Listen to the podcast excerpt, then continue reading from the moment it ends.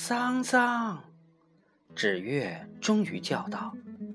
桑桑没有回头，一手抓着一块半截砖头，站在那儿等待刘一水他们。刘一水先跑过来了，望着桑桑问：“你是谁？”“我是桑桑。”“桑桑是什么东西？”刘一水说完，扭过头来，朝周德发和吴天恒笑着。桑桑把两块砖头抓得紧紧的，然后说：“你们再往前走一步，我就砸了。”刘一水说：“你砸不准。”桑桑说：“我砸得准。”他吹起牛来：“我想砸你的左眼，就不会砸到你的右眼上去。”但他随即觉得。现在吹这个牛很可笑，就把腿岔开，摆出一副严阵以待的架势。刘一水们互相搂着肩，根本就不把桑桑放在眼里，摆成一条线，大摇大摆地走过来了。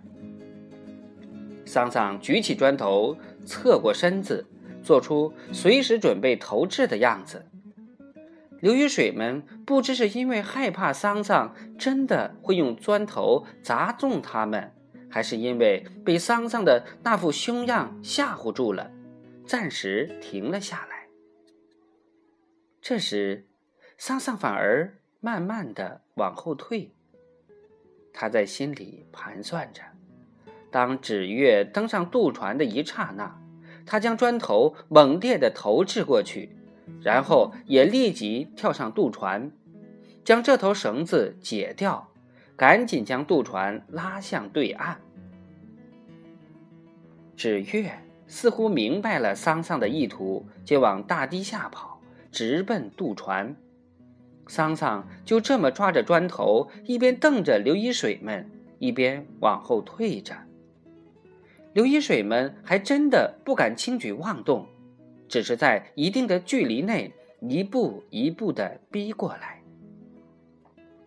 桑桑掉头看了一眼，当看到纸月马上就要跑到水边时，他突然朝前冲去，吓得刘一水们掉头往后窜，而桑桑却在冲出去几步之后，掉头往大堤下冲去。桑桑一边冲一边很为他的这一点点狡猾得意。刘一水们终于站住，转身反扑过来。桑桑朝纸月大声叫着：“快上船！快上船！”纸月连忙上了船。桑桑已退到水边。当他看到刘一水们已追到眼前时，心里说。我不怕砸破你们的头，然后猛地将一块砖头投掷出去，然而用力过猛，那砖头竟然落到刘一水们身后了。不过，倒也把刘一水们吓了一跳。这时，桑桑趁机跳上了船，刘一水们正要去抓拴在大树上的绳子，桑桑。就又将手中的另一块砖头掷了出去，这回掷到了吴天恒的脚上，疼得他瘫在地上，哎呦哎呦的叫唤。但就在桑桑要去解绳子的时候，刘一水却已抓住了绳子，把正被纸月拉向对岸的船又拉了回去。绳子系得太紧。桑桑费了很大的劲儿才将它解开，而这时船几乎靠岸了。刘一水飞跑过来，不顾桑桑的阻拦，一步跳到了船上。纸月用力的将船向对岸拉去，刘一水朝纸月扑过来，想从纸月手中抢过绳子。桑桑双手抱住刘一水的腰。两人在船舱里打了起来。桑桑根本不是刘一水的对手，勉强纠缠了一阵，就被刘一水打翻在船舱，骑在了胯下。刘一水擦了一把汗，望着桑桑：“从哪儿冒出来个桑桑？”说完，就给桑桑一拳。桑桑觉得自己的鼻梁一阵锐利的酸痛，随即鼻孔就流出血来。桑桑看到了一个野蛮的面孔，他想给刘一水重重一击，但他根本无法动弹。刘一水又给了桑桑几拳，纸月放下了绳子，哭着：“你别再打他了，你别再打他了。”刘一水看渡船已离岸很远，就将桑桑扔下了，然后跑到船头上，趴下来卷起袖子，将手作为船桨，把船往回划。桑桑躺在舱底，一动也不动地仰望着冬天的天空。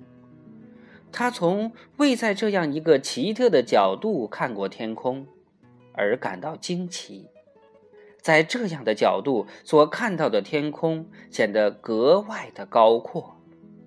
他想，如果这时他的鸽子在天空飞翔，一定会非常好看。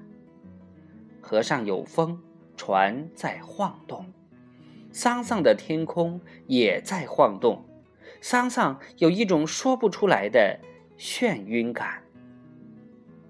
纸月坐在船头上，任刘一水将船往回划。桑桑看到了一朵急急飘去的云，这朵云使桑桑忽然有些紧张。他慢慢爬起来，然后朝刘一水爬过去。当渡船离岸还有十几米远时，桑桑突然一头撞过去，随即他和纸月都听到了扑通一声。他扒在船帮上，兴奋地看着一团水花。